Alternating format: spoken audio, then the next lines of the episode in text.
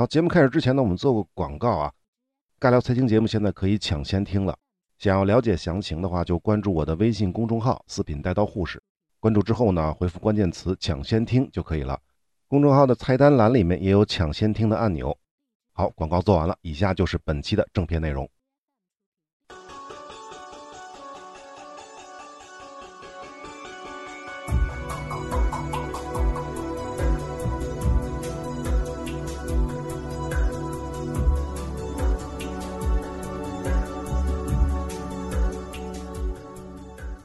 宏观看供求，微观看取舍。大家好，这里是尬聊财经，我是四品带刀护士。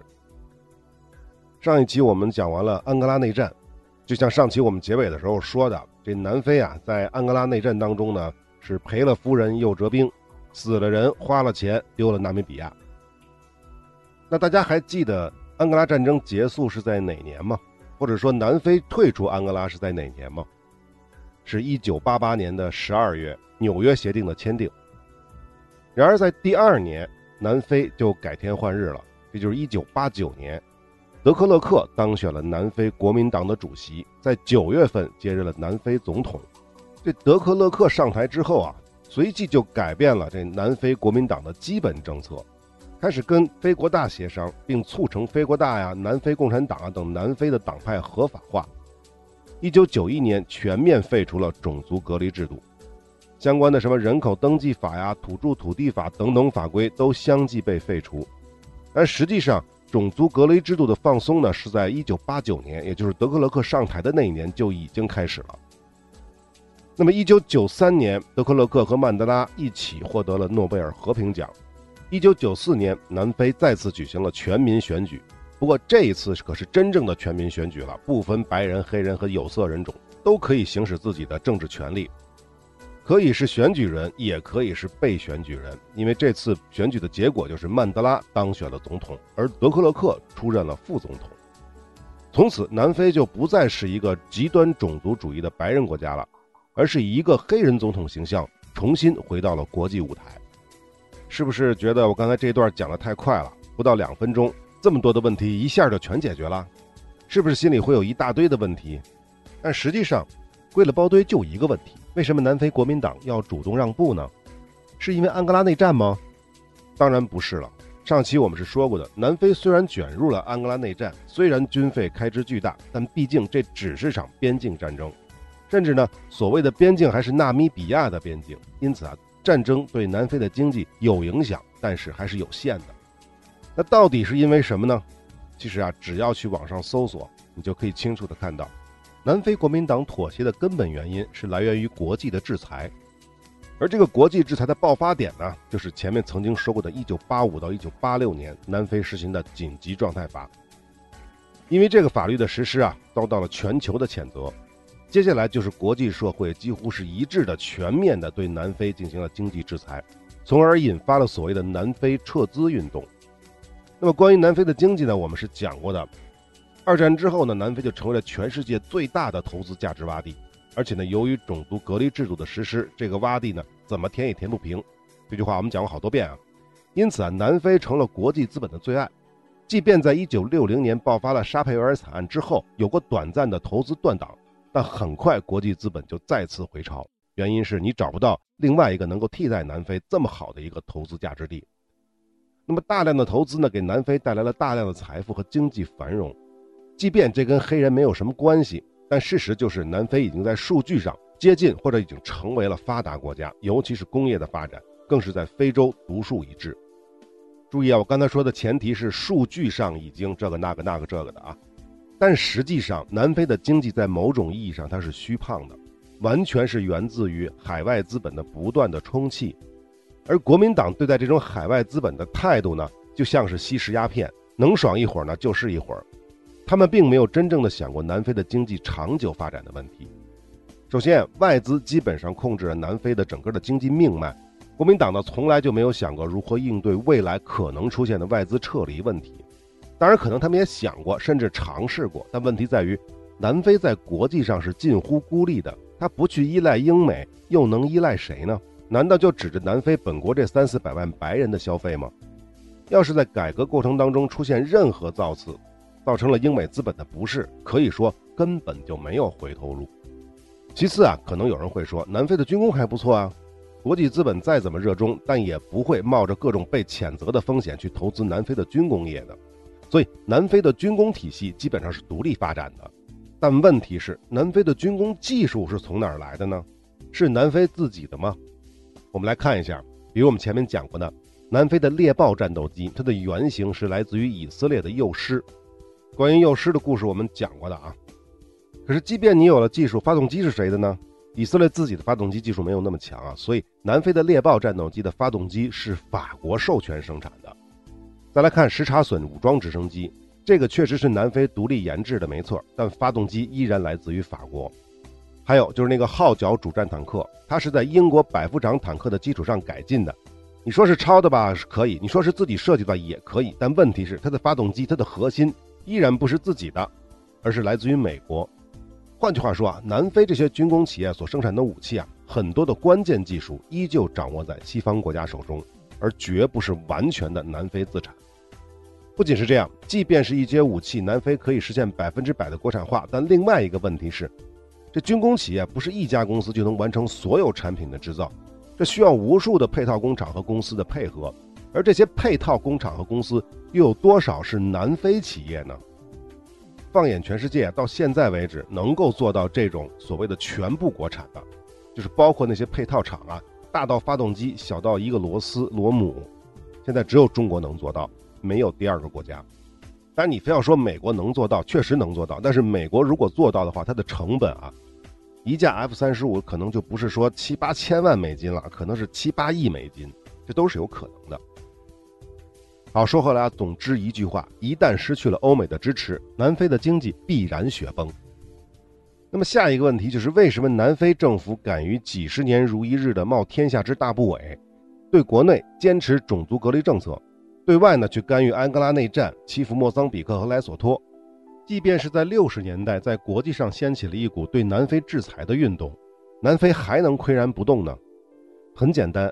因为冷战，因为有苏联，因为南非国民党坚持反共，因为南非主动的去干预了安哥拉内战，这都是美国政府喜闻乐见的。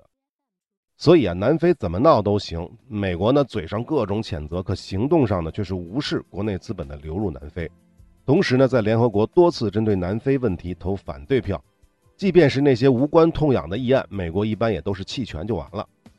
那么这种情况在什么时候改变的呢？那就是八十年代嘛。主要是八六年之后，这就是里根执政时期，美国国会通过了全面反种族隔离法。但是可能很多朋友不知道的是，里根总统在最开始是否决了这个法案的，但最终是被民主党联合共和党的部分议员否决了总统的否决。当时在众议院的投票当中呢，是二百三十二名民主党人和八十一名共和党人推翻了总统的否决。相比之下呢，只有四个民主党人和七十九名共和党人。是站在总统这边的，站在里根这边的。那么在参议院的投票当中呢，支持推翻总统否决的是所有的四十七名民主党人和另外三十一名共和党人。那么支持总统呢，只有二十一名共和党人。我不知道大家是不是知道，里根是共和党人啊。那么这个就是二十世纪美国总统首次被否决的外交政策。那么根据这个法案呢，禁止美国向南非提供新的投资用于军队和警察的装备。也禁止新的银行贷款，除非确实是贸易需要，还要禁止从南非进口农产品、纺织品、贝类、钢铁、油以及南非国有企业的产品。要知道，正是因为美国全面的对南非进行了制裁，这绝对是南非经济的风向标啊！国际资本不管是不是美国的，都要掂量掂量。现在不跑，以后可能就跑不了了。因此啊，才形成了南非的海外资本的大溃退。由于资本的外逃啊，使得南非的货币大幅贬值。本来呢，货币贬值是可以刺激外贸的，但南非的工业呢，基本都是外资控制的，资本都跑了，还生产个屁啊！国内无法生产，就只能进口啊。而现在国内的货币是贬值啊，那进口商品的价格只能是越来越贵。那个时期呢，南非通胀率每年都高达百分之十二到百分之十五。虽然南非政府尝试实行外汇管制，但根本挡不住资本退潮时所留下的一片狼藉。你知道这国际资本上哪个国家最反对从南非撤资吗？大家猜一猜就应该知道，就是南非的第一大投资国英国。当时啊，刚刚打赢了马岛战争没几年的撒切尔夫人公开表示，对南非的制裁和撤资是贫困、饥饿和摧毁人民希望的方式。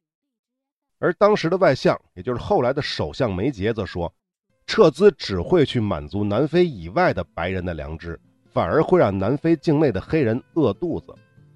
关于英国人这个说法，大家是不是理解呢？他就是说啊，国际资本离开南非，这就会使得南非的大量的黑人失业，那他们就会饿肚子呗。那英国人的本质是啥呢？像南非这么好的投资环境，英国资本是最大的受益者，是比美国要高得多的。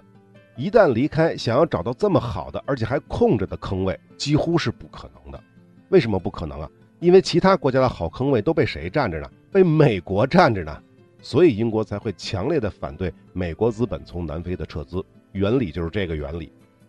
好，总之一句话，八六年之后。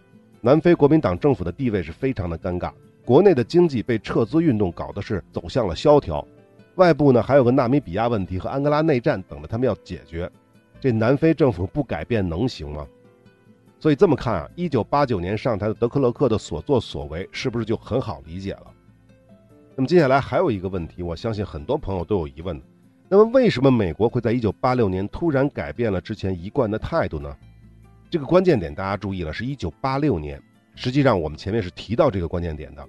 一九八五年，苏联的戈尔巴乔夫上台，而一九八六年，戈尔巴乔夫提出了新思维，对苏联开始进行改革。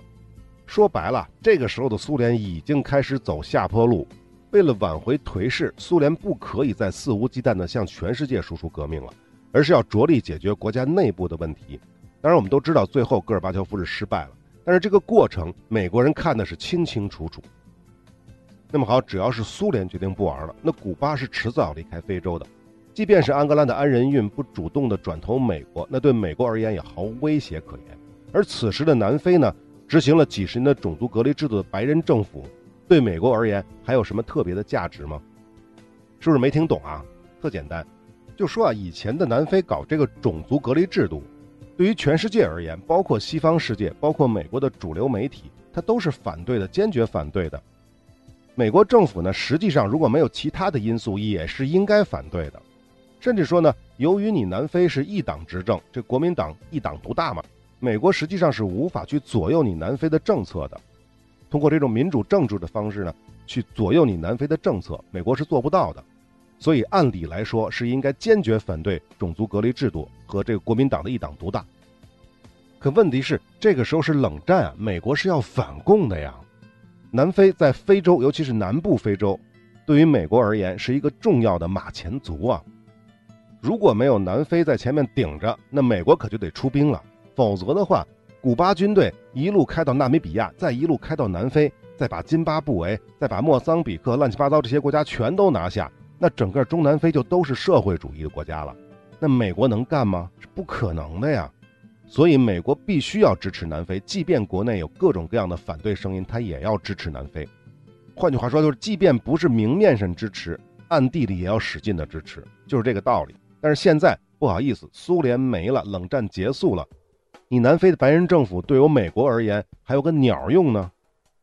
好，说到这儿呢，按理就该说这个曼德拉了，因为。很多的资料都说这是曼德拉终结了南非的这种种族隔离制度，但实际上我们刚才讲了这么多，包括后来查了很多很多的资料，看了整个南非这段的历史，有一点我是相当不理解，为什么是曼德拉？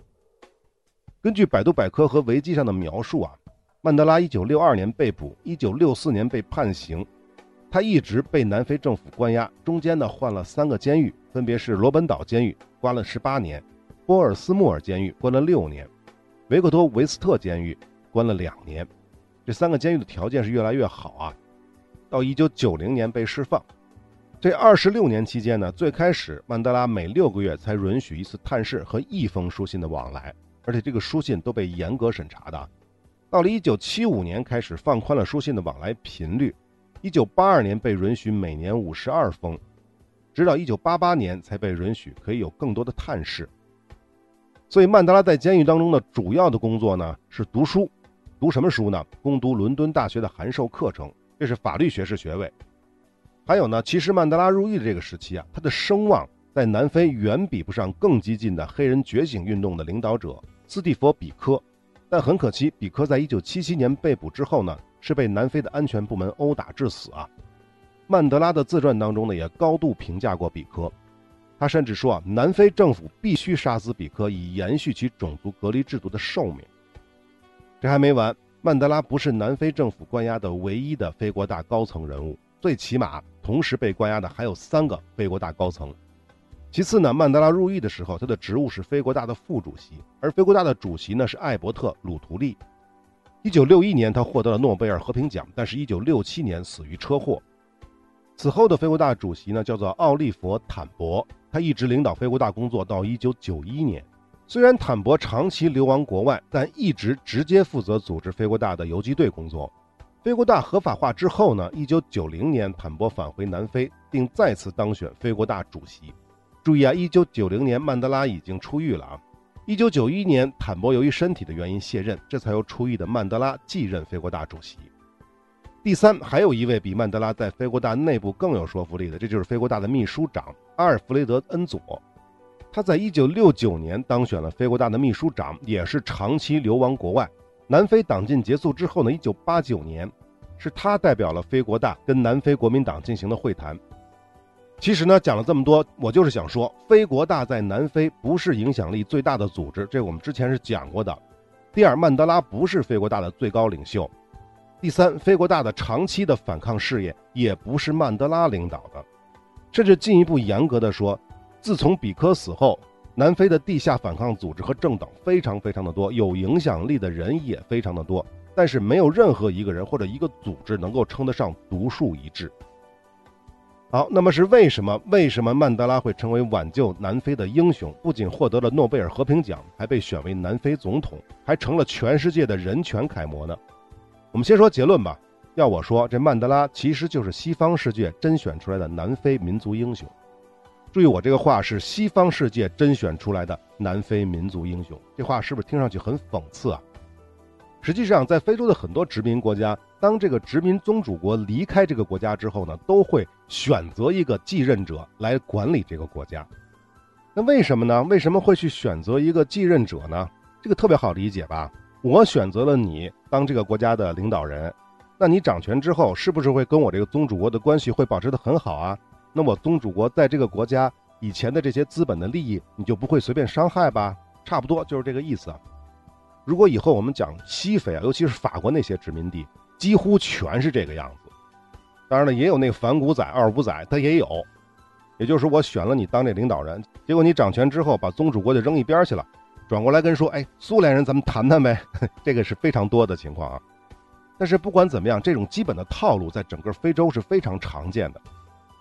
啊，如果大家对非洲不太理解，大家可以想一想亚洲的一个重要的国家，谁呀？这就是韩国。韩国的第一任领导人是谁呢？还记得吧？李承晚。关于他的故事我是讲过的，这就是美国人选出来的韩国领导人。好，过多的这方面我就不讲了啊。回过头来，我们还是说南非，说曼德拉。为什么我就非说这曼德拉也是西方世界选出来的民族英雄呢？而不是他自己努力的结果呢？因为如果你去看曼德拉这段历史，你会发现他好像没法努力。刚才讲了这么多，大家应该都明白。曼德拉一直是被南非政府关押的，他想要对南非、对世界有所影响，单凭自己的主观能动性是根本不可能的，必须要借助外力。而这个外力最开始是来自于一个叫做玛丽本森的南非民权运动家，他同时还有个身份就是作者。玛丽本森呢是在南非出生的白人，是个女的。她早年呢也因为反对过南非的种族主义而被捕。出狱之后呢，他就成为了迈克尔·斯科特，这是一个牧师的秘书，协助他的反抗种族主义的工作。这个斯科特呢是个英国人，是个坚定的反种族主义者。他1943年来到了南非传教，1950年创建了非洲局，专门为反抗南非种族主义的黑人提供咨询和支持。非国大的领导人鲁图利之所以能够获得诺贝尔和平奖，他的背后就是斯科特和玛丽本森的功劳。这个本森的另外一个职业，刚才说了是个作家。他在1962年曾经协助曼德拉离开南非，并在那段时间采访了非国大的几位领导人，包括曼德拉在内，还有沃尔特·西苏鲁、詹姆斯·卡拉塔。这个西苏鲁呢，是和曼德拉一起被长期监禁的。基于这次采访和之后的一些亲身经历，本森撰写了一部关于非国大的书籍，叫做《非洲爱国者》。当然，这本书是在南非不能发行的，是在1964年英国发行的。注意，这个时间点是一九六四年。而这本书出版之后啊，在西方世界并没有引起什么注意。他真正有影响力的是他的下一本书，是一九八六年出版的《纳尔逊·曼德拉传记》。注意，这个时间点是一九八六年。而关于其他的曼德拉的书籍，就是不是说玛丽本森写的这些书籍，都是九十年代以后出版的了。那么看到这个时间点了吧？一九八六年，我们前面说过什么？一九八六年的戈尔巴乔夫新思维改革，美国通过了全面反种族隔离法，西方世界对南非的撤资运动全面开始。实际上，在一九八五年就有相当多的外资已经预估到了美国一定会通过反种族主义法，所以大量外资在一九八五年的时候就已经开始撤资了。而曼德拉在国际上的影响力，实际上是八十年代，就是一九八十年代的后期才树立起来的。另外要告诉大家，他这个火起来，跟曼德拉这个火起来是瞬间火起来的，而真不是一点一点火起来的，几乎啊是在一夜之间，满世界都在呼吁释放曼德拉，满世界都在为曼德拉谱曲写歌，曼德拉的形象呢出现在了各种绘画、雕塑啊、T 恤啊、冰箱贴上，各国都在为曼德拉颁奖，比如说美国的美国总统自由勋章，苏联的列宁和平奖，利比亚卡扎菲颁的这种国际人权奖。印度的国宝勋章、巴基斯坦的巴基斯坦勋章、土耳其的阿塔图克尔和平奖、英国的圣约翰勋章等等等等。曼德拉一生啊，共获得了二百五十多个奖项啊、荣誉啊、奖品啊、荣誉学位啊、公民身份等等。还有呢，一九八八年曼德拉七十岁生日那天，在伦敦还为他举行了自由曼德拉音乐会。可是要知道，此时的曼德拉已经被南非政府监禁了二十年了。一九八八年的时候还没放出来呢。大家不想想，这之前二十年早干嘛去了？注意啊，即便是苏联给颁的列宁和平奖，也是一九九零年的事儿。难道这之前的二十年，苏联人不知道谁是曼德拉吗？那么可能有人会辩解，说这不是全世界刚知道曼德拉吗？别闹了，为什么这一切都是发生在南非撤资运动的同期？为什么发生在苏联走下坡路的同期？为什么不在玛丽本森的第一本关于非国大著作发表的六十年代，哪怕是七十年代呢？因此啊，在我看来，曼德拉被捧上神坛，其最大的始作俑者根本不是曼德拉和非国大。你要说苏联这些社会主义阵营，他其实也没有这个实力。南非国民政府更不可能自毁前程。剩下的还有谁啊？准确的说，还有谁有这个实力和动机呢？要我说，在这个时间点上，也就是苏联大厦将倾之时，美国为首的西方世界需要在国际上树立一个反强权政治斗士的一个形象，帮助维护他们的意识形态。而且这个形象是不分东西方的，不分宗教都无法拒绝的。那么曼德拉不就是最好的选择吗？此时的南非白人政府已毫无利用价值可言，而南非本来就在国际舞台上被孤立多年了，再加上绝对政治正确的反种族主义标签，不正好烧一把火，再添一勺油吗？反过来，我们再看南非政府，他其实也意识到自己没靠山了，冷战结束了，美国人不会再理他了。那怎么办？他也要考虑怎么收场的问题。如果有一天必须要交权，这权力交给谁更合适呢？首先，这个反种族主义的斗士不可能是南非共产党，这点毫无疑问，西方世界和南非政府都不可能接受。其次，这个人日后不会对南非国民党和南非白人群体进行政治清算，因此这个人最好是受过良好的西方教育。第三，这个人需要有一定的影响力，但也不需要太大，有一定影响力就可以了。那么选来选去，西方世界和南非政府共同选择的结果就是纳尔逊·曼德拉。虽然我这么说没有直接证据啊，而且也不可能有直接证据。首先呢，我查了一下跟曼德拉一起关押的几个非国大的领袖，他们的政治地位跟曼德拉相差不多。但是呢，在他们当中，西苏鲁的父亲是个白人，拉特拉达呢是个印度后裔。另外两个人呢，我查到虽然都是正牌黑人，但是文化程度比曼德拉就差的太多了。还有一点呢，根据玛丽本森的描述，曼德拉具备高度的形象意识，一生都在寻求优质的衣服。他的贵族传统一再受到了支持者的强调，从而助长了他的魅力力量。一九五零年代，曼德拉在约翰内斯堡生活期间，培养了非洲绅士的形象。另外，我们还要说一句，就是曼德拉出狱之后啊，据说是每天都要换好几次衣服。在就任总统后呢，他经常穿着色彩鲜艳的巴蒂克衬衫。令所有人印象深刻。如果刚才这句话我形容的是一个地主老财，或者说是一位英国绅士，不知道大家怎么理解啊？可是这句话要放在曼德拉身上的时候，我总觉得有那么一点点别扭，不知道大家怎么想。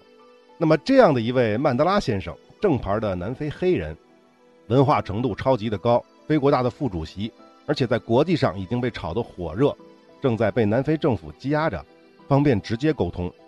这不正是南非国民党需要的角色吗？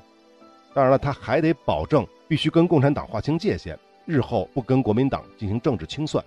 还记得我们前面说过什么吧？曼德拉很有可能是参加过南非共产党的，但他自己都是坚决否认。这个说法其实不仅是南非共产党这么说，因为毕竟南非共产党这么说，他是有蹭流量的嫌疑，是不是？而西方媒体和西方学者也都这么认为，起码在入狱之前，曼德拉应该是参加过共产党。